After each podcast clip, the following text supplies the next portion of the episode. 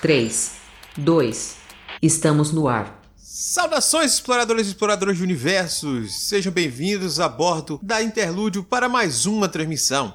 Eu sou Ace Barros, o seu capitão, e aqui comigo está a sempre fiel, imediata Holly. Aqui estou cumprindo meu dever seramente brilhante dentro dessa nave que não vai para lugar nenhum sem minha supervisão. Muito bem, Holly. E sobre o que falaremos no programa de hoje? Seguinte, querido, hoje a gente reúne a tripulação para outro episódio com nossos relatórios de explorações habitual. Aquela boa e velha indicação dos universos explorados durante as nossas leituras. E trazendo as dicas dessa transmissão estarão aqui conosco nosso querido e amado sabichão do pão de queijo e o navegador dessa nave, o Sr. Airechu. Olá, pessoal. A atriz e escritora Camila Loríquio. Olá, pessoas o botequeiro caolho mais amado da internet, o Sr. Samuel Muca. Opa! Olá, ouvintes! E a correspondente internacional do multiverso, Simone Souza. Oi, oi, gente! Então, sem perder muito tempo, vamos para os nossos recados e depois começamos as indicações. Hashtag partiu.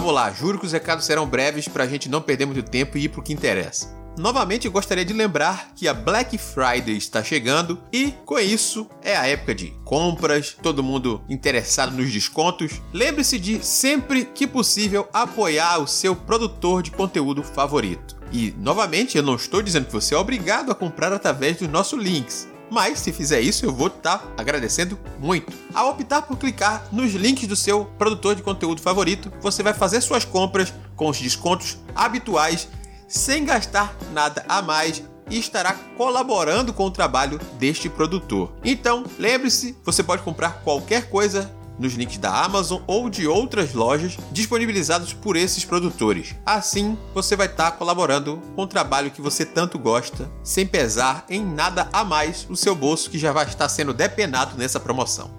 Aproveito para reforçar também o convite para que venha participar da nossa comunidade no Discord. Além das nossas leituras, a gente está lá sempre batendo papo, divulgando diversos livros e jogos que semanalmente aparecem gratuitos, ou seja, mais uma economia que a gente proporciona para você. E é claro, a gente está sempre interagindo e fazendo a comunidade mais ativa. Então, aproveita, clica nesse link que está na postagem, no site ou no seu agregador favorito e vem participar conosco dessa comunidade. Agora os recados dos parceiros. A VEC Editora está com diversas pré-vendas focadas nesse período de Natal, inclusive do mais novo livro da Carol Kiovato. Você comprando o livro através da pré-venda no site da editora, você garante que os livros cheguem para você autografados. Se você não tem também o Porém Bruxa, livro anterior da autora, você compra os dois em um combo e recebe ambos autografados com dedicatório especial para você em sua casa. Além disso, em financiamento coletivo neste momento, segue para a reta final HQ T-Rex Zap Zombie. Se você não conhece ainda, essa HQ em campanha vai reunir a segunda fase de tirinhas publicadas no Instagram em formato físico. Ou seja, se você ainda está em dúvida do conteúdo e quer conhecer antes para ver se vale a pena investir o seu dinheiro, e eu te garanto que vale porque eu tenho o primeiro volume e é muito bacana, você pode conferir no Instagram, que vai estar linkado também nessa postagem, para que você conheça esse trabalho e avalie com quanto e se quer participar desse financiamento coletivo para tornar física essa nova edição. Se você quiser ir direto para o financiamento coletivo, acesse catarse.me barra TEREXHQ. E na Jambô Editora também tem novidade. Após 4 anos em publicação exclusivamente digital e mais de 10 anos sem uma cópia física, a Dragão Brasil vai lançar um especial, um almanac reunindo as melhores matérias publicadas nesses quatro anos, além de matérias exclusivas para essa edição. Então, mesmo os assinantes habituais da revista terão conteúdo novo e exclusivo caso queiram adquirir. Mas, para você conseguir participar desse financiamento, você tem que ser apoiador recorrente da campanha da Dragão Brasil. Ou seja, além de adquirir o livro físico, você vai participar da campanha e mensalmente receber edições novas dessa revista, que é a maior revista de cultura nerd e RPG do país. Para saber mais, acesse dragãobrasil.com.br. E por hoje é só, vamos para as nossas indicações. Nosso querido ouvinte, estamos aqui mais uma vez para um programa de indicações. Vamos falar sobre os universos que visitamos e que recomendamos para vocês. Hoje teremos quatro títulos diferentes para você escolher aquele que mais te apetece ou simplesmente embarcar nas quatro dicas e aproveitar tanto quanto nós cada uma dessas leituras. Vou começar jogando o nível no alto Falando então de um livro que está aí entre os finalistas do Jabuti, uma premiação que deixa o livro em destaque. Então, Camila, vamos começar por você hoje. Olha só, que pressão. Hoje minha indicação de leitura é A Telepatia São os Outros, da Ana Rocha, publicado pela Monomito. E eu tava com muita vontade de ler esse livro. Ele já tinha sido muito indicado, o pessoal direto tava comentando sobre e tal. E aí eu finalmente consegui a oportunidade aqui de ler. E, minha nossa, eu fiquei completamente apaixonada. Esse livro, apenas pelos comentários das pessoas, vejo muitas recomendações boas e com o destaque que ele tá tendo aí na premiação, como eu citei, chama a atenção para a gente querer saber o que tem mais nesse livro, porque até o momento eu nem sei a sinopse, nem nada do tipo. Quer dizer, não minto, que também não sei nada do tipo, porque jogando a bola aqui pro Samuel, lá na casa dele, temos um especial, um programa dedicado a esse livro. Pois é, cara, a gente gravou lá um episódio do Boteco, Boteco 47, a telepatia são os outros, e todo mundo lá gostou muito. Todo mundo do Boteco que leu adorou o livro. Eu, eu, eu, inclusive, eu li a versão original, né? Que foi o conto que saiu na Mafagafa, que também gostei bastante. E ambos são muito bons.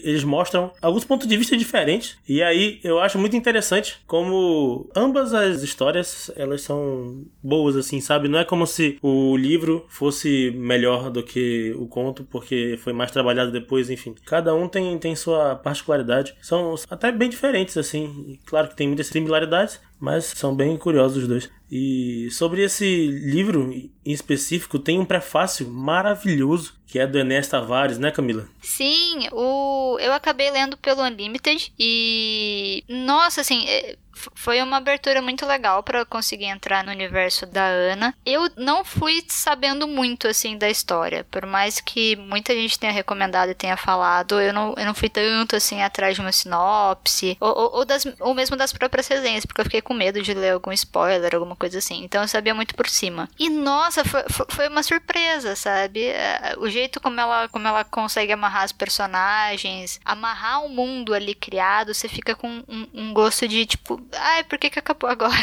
Eu queria acompanhar mais tempo essas pessoas por aqui, sabe? Pronto. E pro ouvinte que tá que nem eu, que ainda não, não entendeu do que é que fala o livro, Cambi. Tá, eu vou ler a sinopse integral, só pra ter o clima aqui originalzão que a gente quer. É uma casa se amarra pelo teto. Após a perda da mãe e sua demissão depois de 15 anos de trabalho em uma clínica de fisioterapia, Irene vê sua vida mudar significativamente aos 50 anos. O luto e a falta que sente da rotina fazem com que se sinta estagnada, perdida diante das decisões que precisa tomar para seguir adiante, até que uma súbita viagem ao interior do Chile põe Irene em contato com conhecimentos ancestrais de uma pequena comunidade rural e em meio a uma disputa internacional. Um cientista americano está tentando patentear a telepatia. Entre conexões telepáticas, empanadas e intrigas, Irene terá pela frente uma jornada onde autoconhecimento e empatia se misturam quando se pode convidar os outros a partilhar de sua própria mente e onde o poder da tecnologia sobre os modos de conexão entre as pessoas na era da internet é posto em xeque.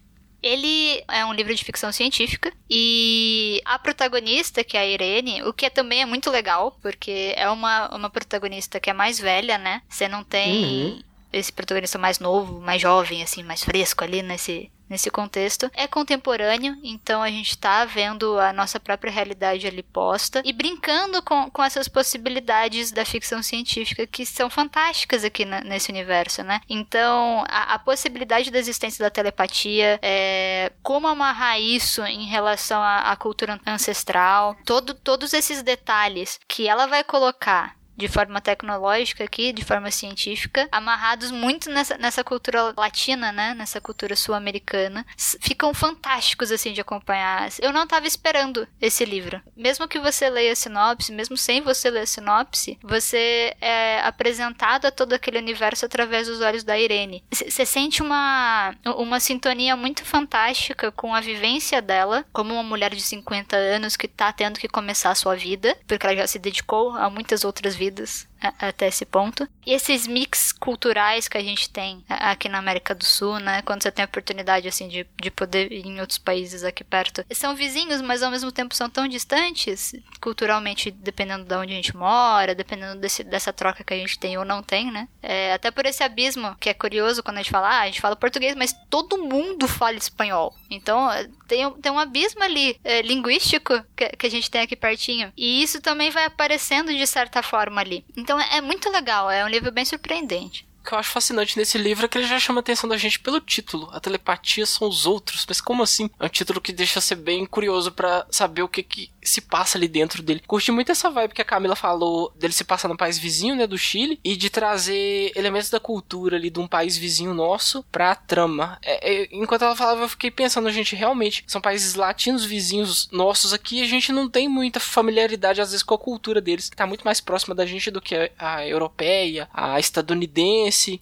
Por que que não tem? É falta de, sei lá, de ir buscar mais esse tipo de coisa, né? Pode ser também um livro interessante para tá dando esse, esse start, né? Passando a conhecer um pouco da, da cultura latina através de um livro de ficção científica nacional. Eu vou dizer que eu achei curioso, porque eu não, não tinha ido atrás do livro, eu não tinha a menor ideia do que, que era, mas eu já tinha visto o título por aí, pelas internets, pelos twitters de alguém postando alguma coisa, mas eu não tinha a menor ideia do que, que era. E na minha cabeça, quando eu li A Telepatia São os Outros, eu automaticamente associei que era algum livro do tipo autoajuda e simplesmente ignorei. Simplesmente ignorei. Nossa, eu sabia.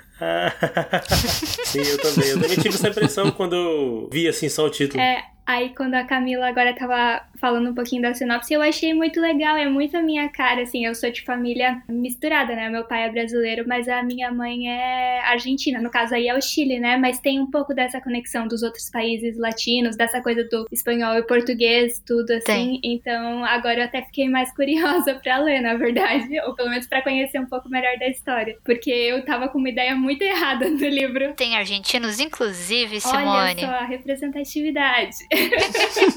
dos Tem uma parte, inclusive, que se passa na Argentina, né? Uhum. Tem sim. Tem uma outra coisa também que esse título, eu não sei se ele brinca um pouco com aquela frase do Sartre, o inferno são os outros. Eu já vi outras frases usando esse são os outros também em outras situações, mas agora me, me falta um pouco do, do contexto de onde, quando e por que, que era usado desse jeito. Eu fico curioso para entender como isso é, é, é, usado nesse livro. Ele se meio que faz referência à frase do Sartre e se essa telepatia é um tipo de inferno para algum, pra, pra alguma das personagens ali no livro. Tem um caos. Tem é, esse cerne cerne, principalmente dessa questão da, da patente, é, do uso de uma questão que é alinhavada à cultura ancestral e, e virar uma tecnologia ser explorada de maneira capitalista. Tem várias questões que uhum. são tratadas dentro do livro que vão misturar um pouco essas possibilidades aí. Eu não vou não, nem falar muito, porque é, é gostoso você descobrir isso enquanto você lê. Como a telepatia acontece. O formato para você conseguir acessar esse espaço, como ocorre esse tipo de troca, a tecnologia envolvida nisso. Tudo isso é muito interessante de você ir descobrindo enquanto você lê com a própria Irene, sabe? E depois as próprias discussões que você consegue é, armar em cima dessas possibilidades. A Ana explora isso muito bem. E, e uma coisa específica em relação à própria escrita da Ana, que é a amarração das palavras que ela consegue fazer. Que ela tem um jeito muito poético de escrever. A escolha dela de uhum. palavras é,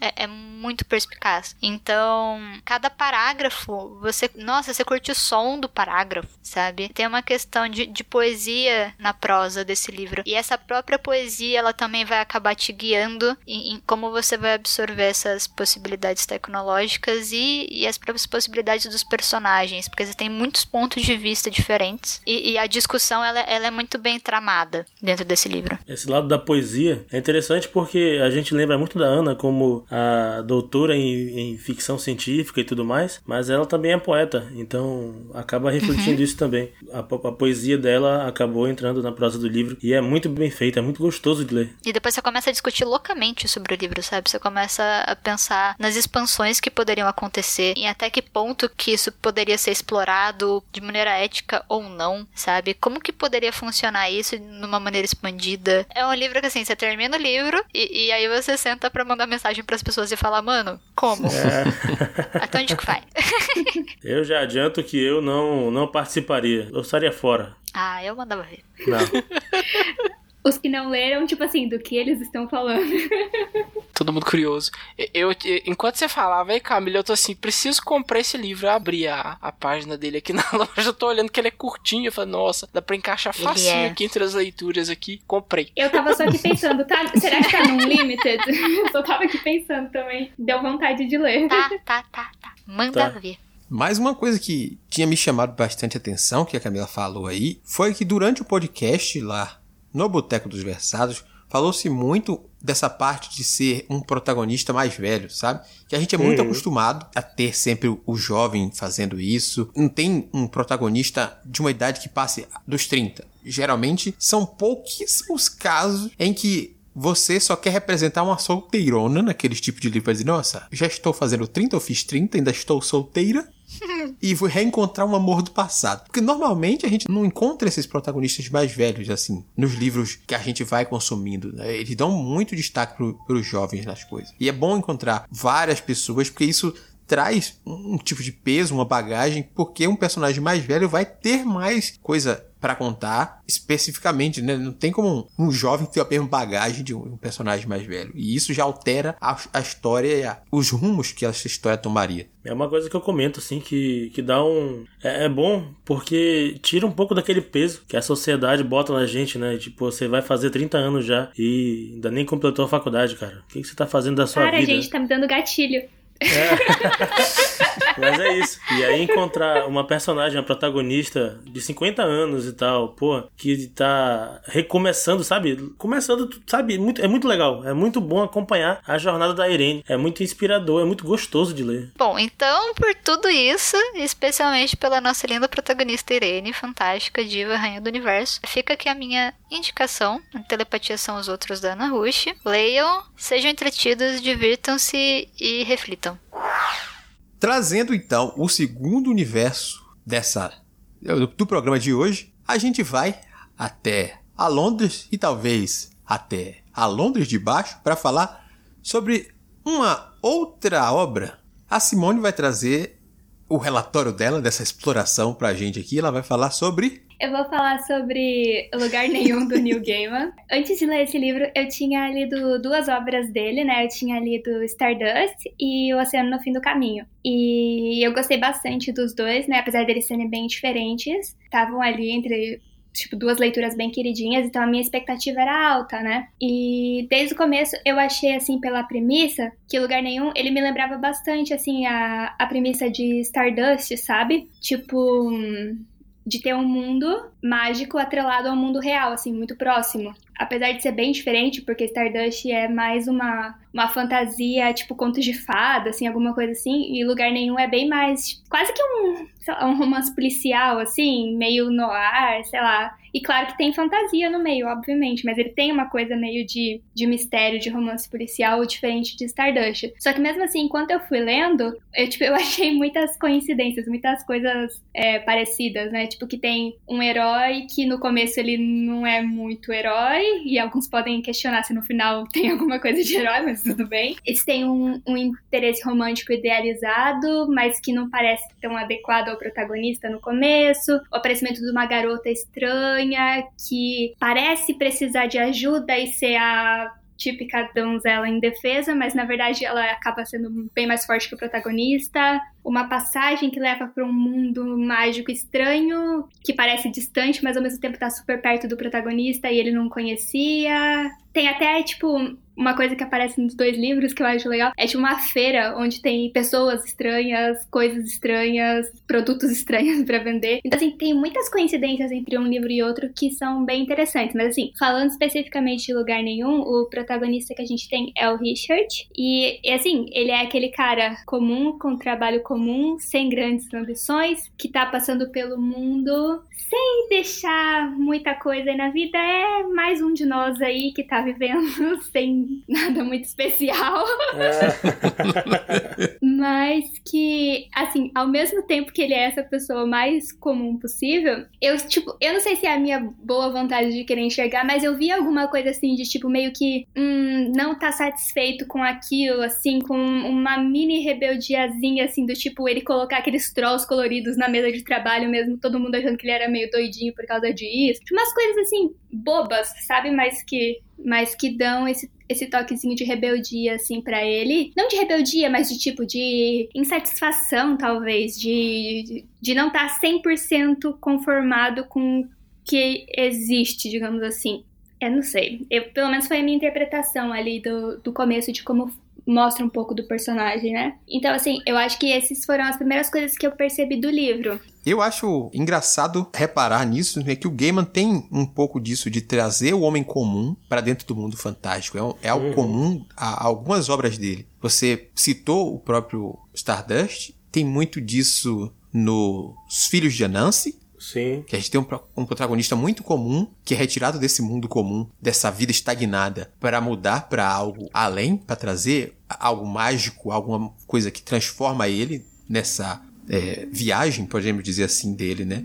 Eu acho que isso é uma característica que o Gaiman gosta mesmo de trazer para os seus personagens. Além do protagonista de, de Filho de Anansi, também tem o Shadow, de Deus Americano, né? Também é um cara comunzão assim. Uhum. Eu acho que é muito legal isso, eu gosto desse elemento também. Olha, eu, eu li esse livro e admito que o, o homem comum ali do livro foi, foi o elemento que menos me atraiu nele, viu? Porque a Londres de baixo e os demais coadjuvantes ali são tão fantásticos, tão mais interessantes do que o Richard, que ele praticamente. Eu só, só sou grato a ele por ele. É, por ter podido ir com ele por aquele mundo. Mas a presença dele.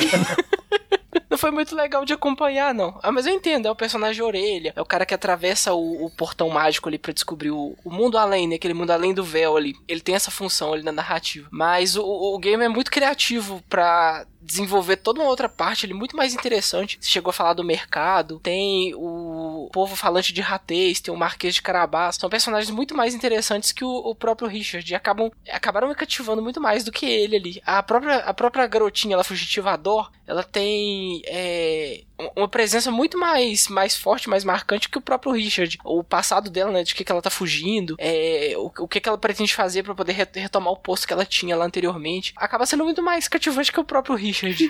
mas enfim, é, é Gaiman não é um dos meus livros favoritos dele, mas tem todos esses outros elementos que a Cici citou que tornam a leitura de uma obra dele é marcante, sabe? Você acaba ficando intrigado. Mas como que pode ele ter criado tudo isso aqui inspirado nas estações de metrô de Londres? Você meio que faz uma viagem ali, né? Eu não conheço Londres, a não ser de referências de séries e filmes e coisas do tipo. Mas você fica muito curioso para conhecer como, como seriam essas estações de metrô, esse mundo além ali, que ele aproveita e recria toda uma mitologia por trás ali. Eu não sei como que é em Deuses Americanos e os Filhos de Anansi, porque eu não li ainda. Mas, por exemplo, com relação ao que eu estava falando do, do protagonista ser a coisa menos interessante do livro, eu concordo. O Richard é a coisa menos interessante do livro, na verdade eu comecei falando dele, porque, enfim, é o protagonista, né? Mas, assim, por exemplo, nessa questão eu gosto muito mais de, de Stardust. Eu acho o protagonista bem mais interessante o crescimento dele. Apesar do Richard ter um certo crescimento. Mas, assim, até o final, tipo, ele não é um herói, assim, de uma história de fantasia, seja pro lado bom ou pro lado ruim, ou anti-herói, seja o que for. Ele continua sendo um pouco meio sem personalidade, assim, sabe? Apesar da boa vontade de tentar ver alguma coisa ali, digamos, entre muitas aspas, de especial nele ali, pra ele ter sido chamado para essa aventura não é como se tivesse muito. E realmente, várias outras coisas são mais interessantes, sim. Quando eu li Lugar Nenhum, já faz um tempinho. Eu sou bem fã de tudo que o Gaiman faz. Mas eu também, eu não consegui me sentir cativada é, pelo protagonista em especial. Eu acho ele um porre. Aí, lugar nenhum, para mim, eu, eu, eu, fiquei com sentimentos mistos em relação a isso, porque eu fiquei muito apaixonada pelo mundo sabe? Eu gostei de todo mundo, menos das pessoas que ele tava me mostrando. Então, é, é assim, para mim foi muito complicado quando eu li, porque eu queria ler mais, para ver do que mais ele poderia estar tá me oferecendo, de que mais ele poderia estar tá me, me, apresentando, e, e, e, quase que eu falava, dá licença, protagonistas, com licença, por favor, sai da frente, vocês estão atrapalhando aqui, eu quero ver ali atrás, por favor. Mas uma coisa que eu gostei muito, por exemplo, foi a adaptação. A adaptação para rádio ficou fantástica. Eu gostei muito da história quando eu escutei ela integral através de uma adaptação da BBC. E aí eu consegui curtir de verdade, sabe? Ou, por exemplo, os contos extras que, que apareceram depois, com o Marquês especialmente. É como o Marquês conseguiu seu casaco de volta. Eu não sei se tem. Uhum. Se tem tradução, mas ele é um conto delicioso. Tem. Tem? Tem, né? Tem. Esse conto tem. É o único contato que eu tive com esse universo. É um ótimo contato. Ele saiu aqui na antologia O Príncipe de Westeros e Outras Histórias, que é a antologia Rogues, organizada pelo George Martin. Aí ah. aqui saiu pela editora Arqueiro na época. Hoje ele está indisponível, mas ele saiu nessa antologia. Rapaz, é engraçado porque eu, eu peguei a porra desse, dessa antologia e eu só li o Príncipe de Westeros, que era só o que me interessava. Aí foi passando o tempo, Todo mundo vai falar, não, porque tem um conto de tal coisa que apareceu lá. Eu digo, pô, não li nada disso que vocês falam, bicho. Porra. Tá perdendo, porque é o príncipe de Westeros é a história mais ruim desse livro. É. o resto é muito boa.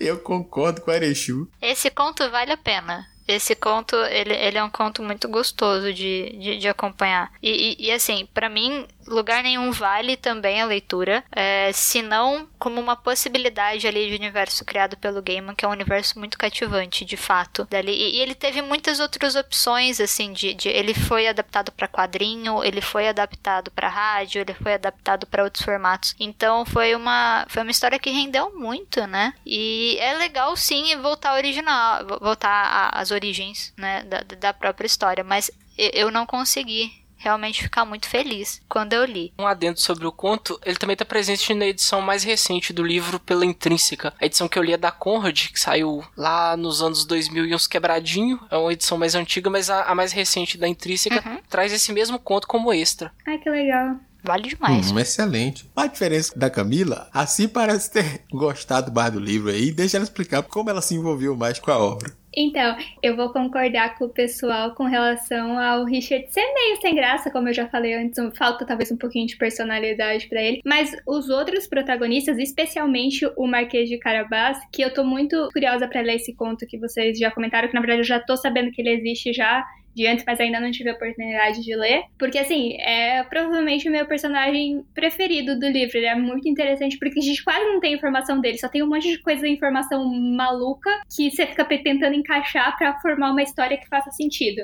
Então, eu acho que ele é bem interessante. Mas, assim, por exemplo, a Dor, que é a co-protagonista, talvez um pouco menos, acho. Enfim, mas aqui é outra personagem bem importante. Ela é muito interessante. Tipo, toda a história dela, da família dela, você fica tentando entender exatamente quem eles eram, exatamente que tipo de habilidades que ela tem, como que funciona isso, e toda a história da família dela. E. Bom, isso não é spoiler, porque é bem no começo do livro ela aparece machucada porque ela tava fugindo, porque a família dela foi morta por uns assassinos, e parece que só ela que sobreviveu. A princípio ela acha isso. Então.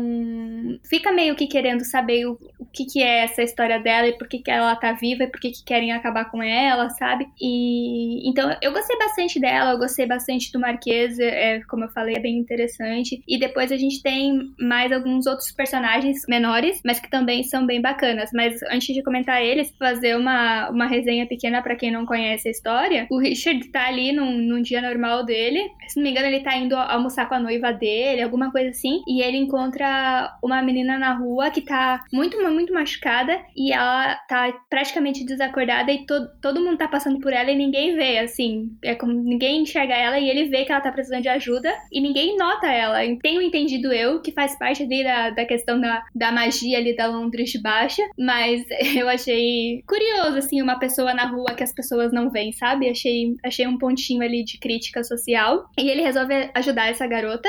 E ele leva ela para casa, cuida dela, e ela diz que ele tem que encontrar o Marquês de Carabás para ajudar ela. E ele comovido ali com a situação, vai, encontra esse marquês e ele acha tudo muito estranho, mas assim, ele acha que a vida dele vai voltar ao normal. Só que assim, no dia seguinte, ele tá invisível. E mais do que invisível, as pessoas tratam como se ele nunca tivesse existido. Não é como se ele tivesse desaparecido, é como se ele nunca tivesse existido. Então, ele vai até o trabalho, não tem a mesa dele, a noiva não, não sabe que era noiva de alguém, o apartamento é alugado por outra pessoa, e assim, ele fica desesperado, tipo, o que aconteceu com a minha vida? Eu, tipo, não existo, o que que está acontecendo? Então ele vai atrás da, da Dorp até a Londres de baixo para descobrir o, o que aconteceu, porque ele quer a vida dele de volta, e a partir daí, assim, começam todas as aventuras e tudo isso, e eles correndo do Sr. Crope lá e do, e do Sr. Vandemar, que são os assassinos. É, outra personagem bem interessante que é a Hunter, que é a caçadora, que é uma guarda-costas e tal. É muito bacana e tudo isso vai estar tá envolto na questão de tentar descobrir quem que mandou matar o pai da Dor. Então, por isso que eu digo que tem esse ar de, de romance policial, sabe? É uma ladeira baixa, né? É, exato. As coisas elas só vão acontecendo, é muito louco. É, é muito bacana. E eu acho que foi o Chu que falou que conhecer Londres acho que seria um bônus muito legal para apreciar essa obra, sabe? Porque ele trata de lugares reais para dar vazão a esses lugares fantasiosos e tipo essa Londres de baixo é tipo uma um monte de pedaços e retalhos de momentos históricos diferentes da cidade de Londres. Então tipo vira tipo um labirinto subterrâneo que cada lugar que você passa de repente você vai parar num tempo em um lugar meio diferente assim, e ele faz muitas menções aos lugares assim. Eu acho que para quem é da cidade deve ser tipo uma baita homenagem assim, sabe? E você deve reconhecer os lugares. Deve ser muito bacana isso, realmente. Enfim, eu acho que é isso. E eu acho que todo esse mundo, assim, te dá tanta vontade de ter mais histórias nesse mundo, de conhecer mais. Parece que tem tanta coisa ali que você não viu ainda. Isso me encantou muito, assim, e principalmente para quem gosta muito de construção de mundo, eu recomendo bastante essa leitura, porque te dá vontade de sair escrevendo 25 fanfics diferentes nesse mundo, sabe? Porque parece que tem muita coisa para explorar. É muito bom, é muito legal. É isso. E agora, lá e de volta outra vez, porque sempre é bom revisitar alguns clássicos, alguns livros que trazem aquele conforto para nós. E essa é a viagem que o Samuel fez pela Terra-média. Senhor Samuel, qual livro vai falar no programa de hoje? E digo mais: livros que, além de ótimos mundos, temos ótimos protagonistas, olha só. Hoje eu vou falar do Hobbit, do Tolkien, traduzido por mais um finalista do Prêmio Jabuti. Olha só. Eu vou falar da edição nova que foi publicada pela HarperCollins aqui no Brasil, traduzida pelo Reinaldo José Lopes. Muito bem, Muca. O Hobbit é um livro que eu gosto muito. É o meu livro favorito do Tolkien e eu ainda não tive oportunidade de conferir a nova tradução, mas só por existir na internet a gente já fica sabendo de certo bafafá que gerou simplesmente algumas escolhas de tradução uhum. das novas publicações feitas pela HarperCollins, né? Pois é, eu fiquei muito curioso justamente porque eu já acompanho o trabalho do Renato José Lopes como é, divulgador científico e também passei a acompanhar mais ele agora como tradutor do Tolkien. E o trabalho que ele faz, ele é muito legal. Ele é muito legal mesmo, ele você percebe quando você vai atrás de ver o que que o Renato José Lopes fala no Twitter ou no canal no YouTube dele, ou até no Nerdcast que ele fez para falar da, do Tolkien. Você percebe que ele é um cara muito apaixonado e ele é ele, ele respeita muito o, tudo o que o Tolkien fez. Então, quando ele fez as, as escolhas dele, né, quando ele escolheu ali traduzir algumas coisas de modo diferente, é, foi sempre baseado no que o Tolkien é, também fez, sabe? Não foi algo tirado, sabe Deus de onde, sabe? Como muita gente pensa que é. E é muito complicado você ver um, um, trabalho tão, tão meticuloso ser, ser ridicularizado por gente ignorante na internet, né? Como o pessoal não tem base para falar de nada e aí enche o peito para falar um bocado de bobagem. Então, esse trabalho foi muito bom ler e ter certeza assim de cara, esse trabalho ele é muito bem feito. Foi um ótimo trabalho que o pessoal, sabe, fala mal só porque fala? Em relação à tradução, eu acho complicado, porque assim, pouca gente sabe como é que funciona de fato o processo de tradução, o cuidado que se tem quando a gente fala sobre esse assunto, né? É o estudo que as pessoas têm. Então, às vezes você fala, ai, você vê algumas críticas de pessoas que não sabem de como funciona o processo ou o nível de seriedade que é envolvido, ainda mais uma tradução desse calibre. E o pessoal acha que é gosto, né? Que, ai, eu traduziria diferente. Esse tipo, ok, você não é um tradutor. É, tem, tem, que ter um respeito ali pela, pela própria profissão, que às vezes a gente não vem embasando algumas críticas, né? Eu gosto muito do Hobbit. Foi, foi, é um livro que, nossa, eu fiquei apaixonada quando eu li pela primeira vez. Eu acabei lendo só no original. E quando eu vi que, que teve essa nova tradução, e uma edição tão bonita, né? Eu, eu fiquei com muita vontade de ler. E aí, quando eu vi esse tipo de crítica, eu falei, ah, tá ótimo, então vai ser essa edição mesmo que eu vou dar um viso. é, é, se você consegue sentir que teve respeito na tradução, teve respeito em todas as etapas envolvidas do livro, é isso, sabe? É, é, é a paixão de várias etapas do editorial estão presentes, e aí você sabe que o trabalho foi bem feito. E tem um projeto também, eles traduziram Hobbit, mas estão traduzindo também todas as outras obras do Tolkien. Uhum. Então tem todo um, um, trabalho ali de manter coesa toda a obra dele, é, uhum. aquele estudozinho de, de pensar com a mentalidade da época dele, né? As expressões que ele usava na época, as expressões que ele tinha conhecimento enquanto acadêmico. Então tentar se aproximar disso aí usando os artifícios da língua portuguesa também para tornar a experiência do leitor brasileiro mais próximo possível do leitor das edições originais ali, é no contexto da época em que eles foram escritos. Então tem todo esse lancezinho de te transportar ali para um outro período histórico enquanto você tá lendo. Não é simplesmente uma questão de gosto, uma questão de uma escolha de palavras que vai ficar melhor, mais mais fluida ali pro leitor dos dias de hoje. Não, não é isso não. Tem todo um,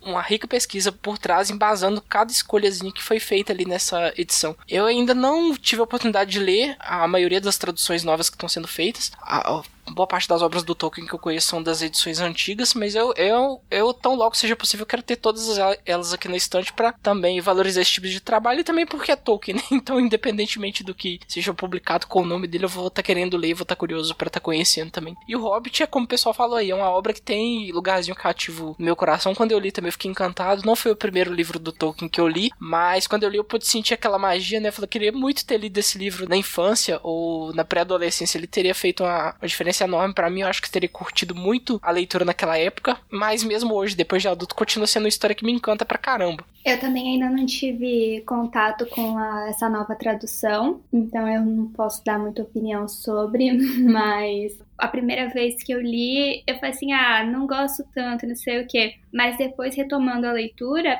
eu percebi que eu gosto bastante. Também que se eu tivesse lido mais nova, eu teria aproveitado. Tipo, eu acho que teria um nível de magia maior, digamos assim, para mim, sabe? Mas vale muito a pena. É muito bom, é Tolkien, é legal. Tem anões e dragões e é ótimo. Anãos. A, a partir de agora é anãos. Desculpa. anãos, muito bem. Eu falei que eu não tinha acesso à nova tradução, desculpa. Não, sim, sim, claro. Mas é isso. E falando mais especificamente da obra, o, o Hobbit, para quem não conhece ainda, é a jornada de 13 anãos que vão em busca de reconquistar o seu tesouro que foi roubado por um dragão. Só que o número 13, ele é um número de má sorte. Então o Gandalf, que é um mago que está ajudando esses anãos, ele sugere um que, que eles vão atrás de um ladino para ajudá-los. E aí ele acaba meio que convencendo assim o Hobbit, né, que é o Bilbo Bolseiro, a embarcar também nessa, nessa aventura. E é muito legal, é muito gostoso acompanhar a aventura de todos os, esses personagens. E assim como o pessoal disse, eu queria muito ter podido ter a oportunidade de ter lido isso quando eu era jovem. E agora foi a primeira vez que eu li e assim, gostei pra caramba, gostei de verdade mesmo. Foi meu primeiro livro do Tolkien o Hobbit. A primeira vez que eu tentei ler Tolkien mesmo, eu não consegui. Eu era bem. Eu devia estar com, sei lá, uns 10 anos, alguma coisa assim. Aí minha mãe tinha. Ah, era uma edição antiga dele. Na época não era tão antiga, mas. Ele só tinha o primeiro, o primeiro livro mesmo, do Senhor dos Anéis. Nossa, eu não consigo ler. Eu, eu, eu lia bastante, mas nossa, fiquei com uma preguiça, uma preguiça, assim. Me, me bateu. Não, não, não, tava, não era o momento certo de eu, ler, de eu ler Senhor dos Anéis. E aí eu larguei mão por muito tempo. Mais recentemente eu acabei pegando uma edição bonitinha lá, que eu, numa época que eu pegava uns livros de bolso bonitinhos na, na cultura lá em São Paulo. Aí eu falei, ah, nossa, vou tentar ler agora. Daí eu falei, peguei o Hobbit. E aí que eu me apaixonei, sabe? Eu, eu gostei muito do Hobbit. Eu falei, ah, finalmente consigo ler alguma coisa do Tolkien. Nossa, eu fui para um lugar muito gostoso com a história, sabe? É, foi uma leitura divertida. Aí depois disso eu acabei lendo as cartas de Natal que ele fazia para os filhos. Hum. Que Tinha uma edição lindinha de tudo, uma edição vermelhinha. Inclusive, acho que a, a Harper também vai estar relançando esse, ou se já relançou. É. Mas linda, sabe? Uns desenhos tão bonitinhas e, e, as cartinhas que ele fazia. Ai, nossa, dessa vez traz uma carta. Então, esse universo de ficção que ele construía para os filhos, que também é vinculado à própria questão do Hobbit, né? E, e toda essa magia que eu consegui sentir dele escrevendo para os próprios filhos me foi muito cativante. E, então acho que foi até por isso que eu consegui entrar no Hobbit de maneira tão, tão, tão mergulhada, sabe? De maneira tão mais aprofundada. Foi, foi uma leitura muito gostosa. O meu caso foi basicamente esse também, Camila. Eu comecei a leitura de Tolkien com o Hobbit, mas eu também já era um adolescente, já quase no final da adolescência ali. Mas esse livro ter esse, essa pegada infantil da construção toda dele já, né? É, é, importante tanto saber o redor da criação da história, né? porque a gente vê o Senhor dos Anéis mais complexo, escrito depois, aquela coisa toda, mas o Hobbit teve um, um foco específico, como história contada para os filhos dele, criado para os filhos dele, aquela coisa infantil mesmo, e é uma aventura muito mais leve, uma linguagem mais acessível, é uma coisa que é mais fácil de ser absorvido realmente, sabe? E com isso, aquela história, por todos esses elementos, né, mais tranquilos, mais leves, faz com que a gente absorva e fique imerso muito mais fácil também, sabe? É, eu, eu acho que é por isso que me prende tanto o Hobbit, por ser aquela coisa de conforto. É uma aventurazinha mágica, confortável. Eu gosto muito de Hobbit. Não tenho como falar muito mais que isso, não. Mas é muito gostoso mesmo, cara. É, é, é, muito gostoso, é muito, é muito divertido. É bem divertido. Acho que acho que uma das fantasias mais divertidas que eu já li. E mesmo por você que já é adulto, eu fui ler ele já depois de ter lido O Senhor dos Anéis, né, para conhecer as origens do daquele, daquele mundo todo que o Tolkien começou a, a desenvolver ali. Você consegue sentir ali um tema muito presente, muito marcante nele, que é você valorizar as coisas simples que você tem, sabe? Uhum. O conforto do lar, a família que você tem, os amigos que você tem. Porque a jornada do Bilbo é muito dura. Ele sai, ele larga o conforto que ele tem ali no, no condado ali e ele sofre um bocado na jornada. A gente acompanha ele, a gente se diverte com, com as, as peripécias dele e dos anões, mas a gente entende que ele perdeu boa parte do conforto que ele tinha, das coisas simples, mas que traziam alegria para ele. E durante a jornada ele descobre outras, ele consegue encontrar outras coisas que preenchem este espaço de conforto para ele. E é um livro muito fechadinho nessa questão de sair de um ponto e voltar no, no ponto que você saiu, mas só que você volta transformado pela jornada. E essa, essa coisinha de, de dar valor às coisas simples, seja a natureza, o conforto, ao lar, a família, os amigos, é algo que acaba tocando a gente muito, de um jeito muito forte, de um jeito muito bonito também, né? Você também tem amigos, você também tem um lar, você também tem sua família, e aí você começa a pensar neles enquanto você tá lendo também. É muito gostosinha a viagem. Eu também li O Senhor dos Anéis primeiro, quando eu era mais nova, logo depois de ler Harry Potter, eu fui para Senhor dos Anéis e eu fiquei encantada com o mundo, com tudo, com a história, com essa coisa épica, maravilhosa que é o Senhor dos Anéis. Aí eu, eu acabei só tendo acesso ao Hobbit eu já tinha mais de 20, assim, eu já era mais velha. Eu só ia até a biblioteca e pegava os livros e lia. Era, tipo, muito.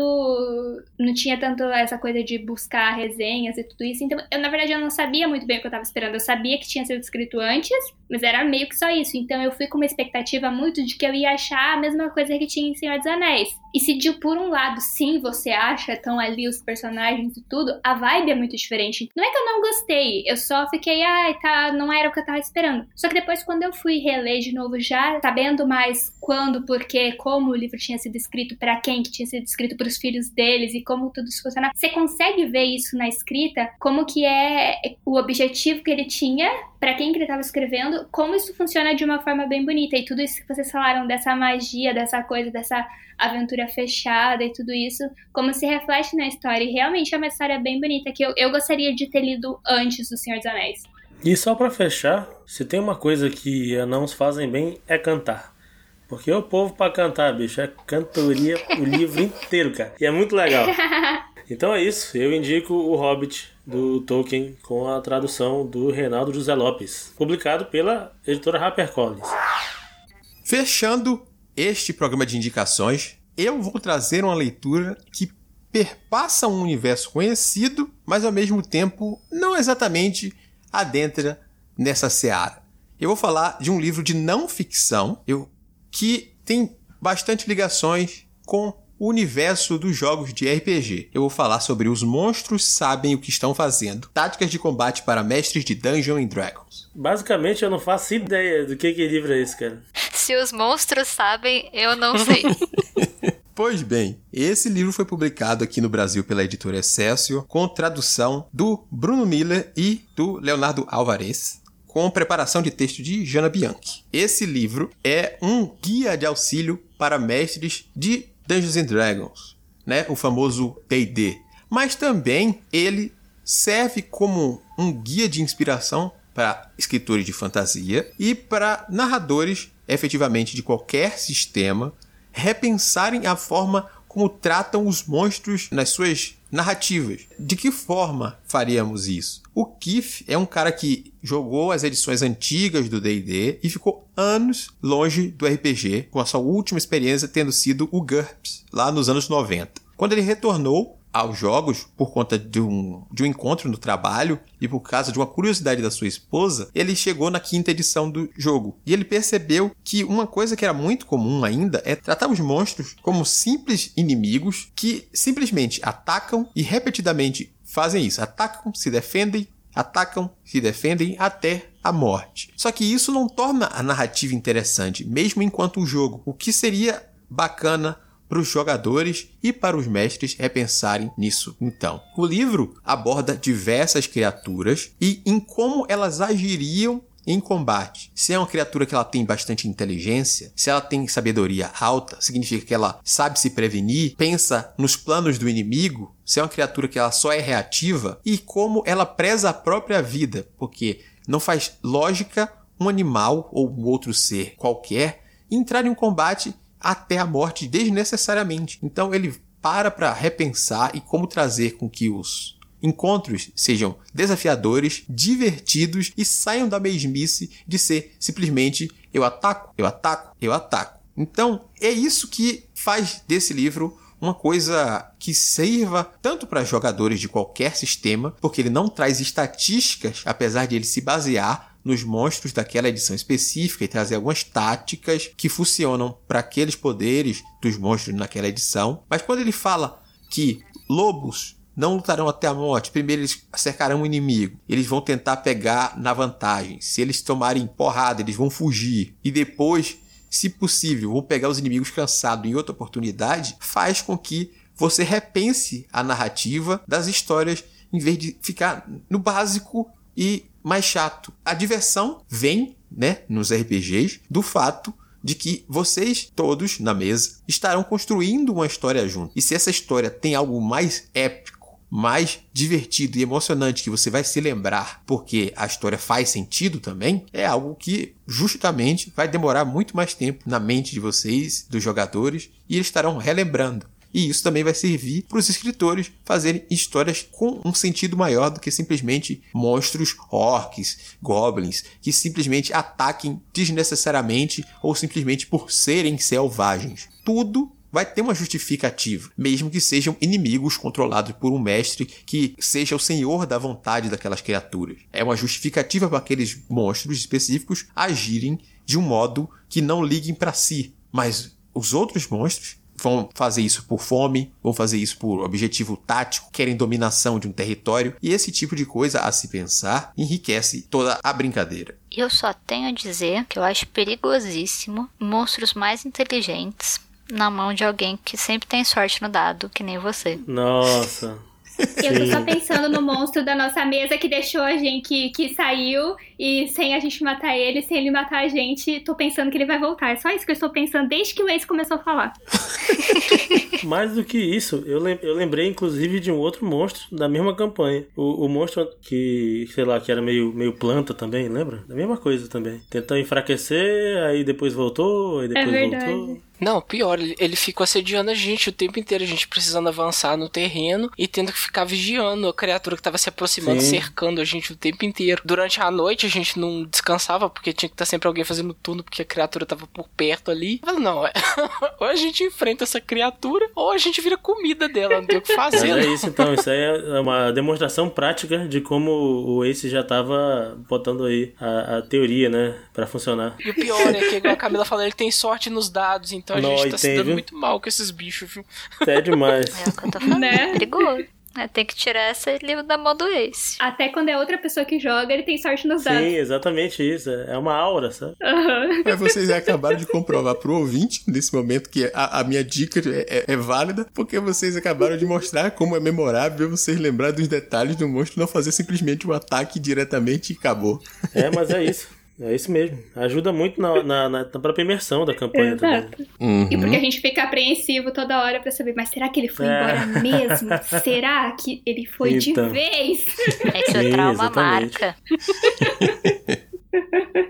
Mas, como eu disse, ele não é um livro de ficção ou um livro com uma narrativa contínua. Ele tem pequenos blocos dedicados a criaturas e especificações daquela criatura. Um, um orc-chefe é diferente de um orc comum. Um orc-xamamba, diferenciar também do orc-chefe. As táticas, a maneira como pensa e como age será diferente. Então, ele é um livro longo, é um livro de quase 500 páginas. Não vai ser uma narrativa direta, então você não vai ler ele todo de uma vez ele vai servir como um livro de consulta, principalmente para quem joga o D&D, que mais diretamente já sabe o que planeja e o que pretende na sua mesa e vai lá e olha as dicas, mas qualquer outro mestre ou jogador de qualquer sistema pode parar para se preparar e entender melhor essas coisas. O livro está disponível no Kindle Unlimited, então você não precisa comprar a edição física se você não tiver interesse, mas uma edição física vai ser um- uma fonte de auxílio, talvez mais prática,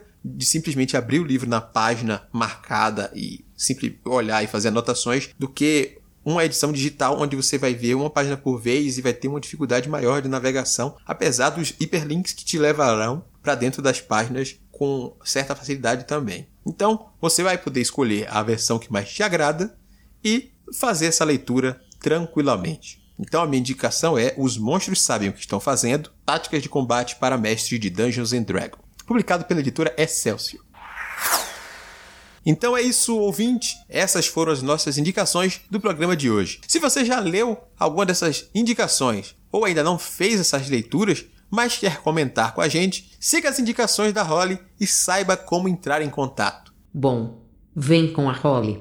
Você tem várias opções. A primeira delas é enviar um e-mail para contato@multiversox.com.br, não esquecendo de identificar a razão do contato no assunto. Se preferir, pode comentar diretamente na postagem no site multiversox.com.br através do Discos ou do Facebook, ou no YouTube, se está nos escutando nele. Além disso, pode seguir nas redes sociais e marcar a gente. Estamos como arroba multiversox em todas elas. Ademais, as nossas arrobas individuais estão na descrição do post. E claro, o mais especial, vem fazer parte da nossa comunidade no Discord, bater um papo com a tripulação e, quem sabe, ler e até gravar com a gente. Não marque bobeira e confia na Holly que se brilha. Muito bem. E quem quiser continuar acompanhando o Sr. Samuel por suas andanças nos podcasts, como faz Sr. Samuel Muca? É muito simples, basta você procurar no agregador de podcast da sua preferência por Boteco dos Versados, que é o programa onde eu coordeno, que basicamente fala de livros sem spoiler e também tem um formatinho mais curto, onde a gente traz entrevistas e outros temas que não caberiam num episódio maior de 45 minutos, uma hora, mas que são debates interessantes que podem agregar de alguma forma aí no sentido da literatura. Eu também faço parte do Pindorama, Pindorama Podcast, onde a gente discute as narrativas curtas da ficção científica nacional. Mais precisamente, a gente lê os contos que saíram em revistas gratuitas online. Então, você também pode ler junto com a gente e participar das nossas discussões. É, basta procurar por Pindorama Podcast nos agregadores. Siga lá o arroba Boteco no Twitter ou no Instagram. E siga o Pindorama Podcast como arroba Pindorama Pod também no Twitter ou no Instagram. Mas não é somente o Samuel que tem recados para dar neste programa. Camila, você tem novidades? Traga para o nosso ouvinte. Tenho, tenho novidades boas. É, a gente conseguiu passar na CCXP, no Artist Valley, e também na Feira Miolos. Os dois vão acontecer no mesmo final de semana, é, de 4 a 6 de dezembro. agora de 2020, neste lindo ano, porque Sim. E vão acontecer de forma virtual. A gente ainda vai divulgar a programação bonitinha, mas a gente já adianta que vão ter algumas lives Inclusive, no domingo, no dia 6 de dezembro, a gente vai estar batendo um papo legal, todo mundo do multiverso, às 4 da tarde. Então já reservem essa, esse horário e fiquem de olho aí que a gente vai divulgar mais novidades. Muito bem, então guarde essa data. E por hoje ficamos por aqui. Até a próxima transmissão. Tchau, tchau. Tchau, tchau. Tchau. Adeus. Até breve.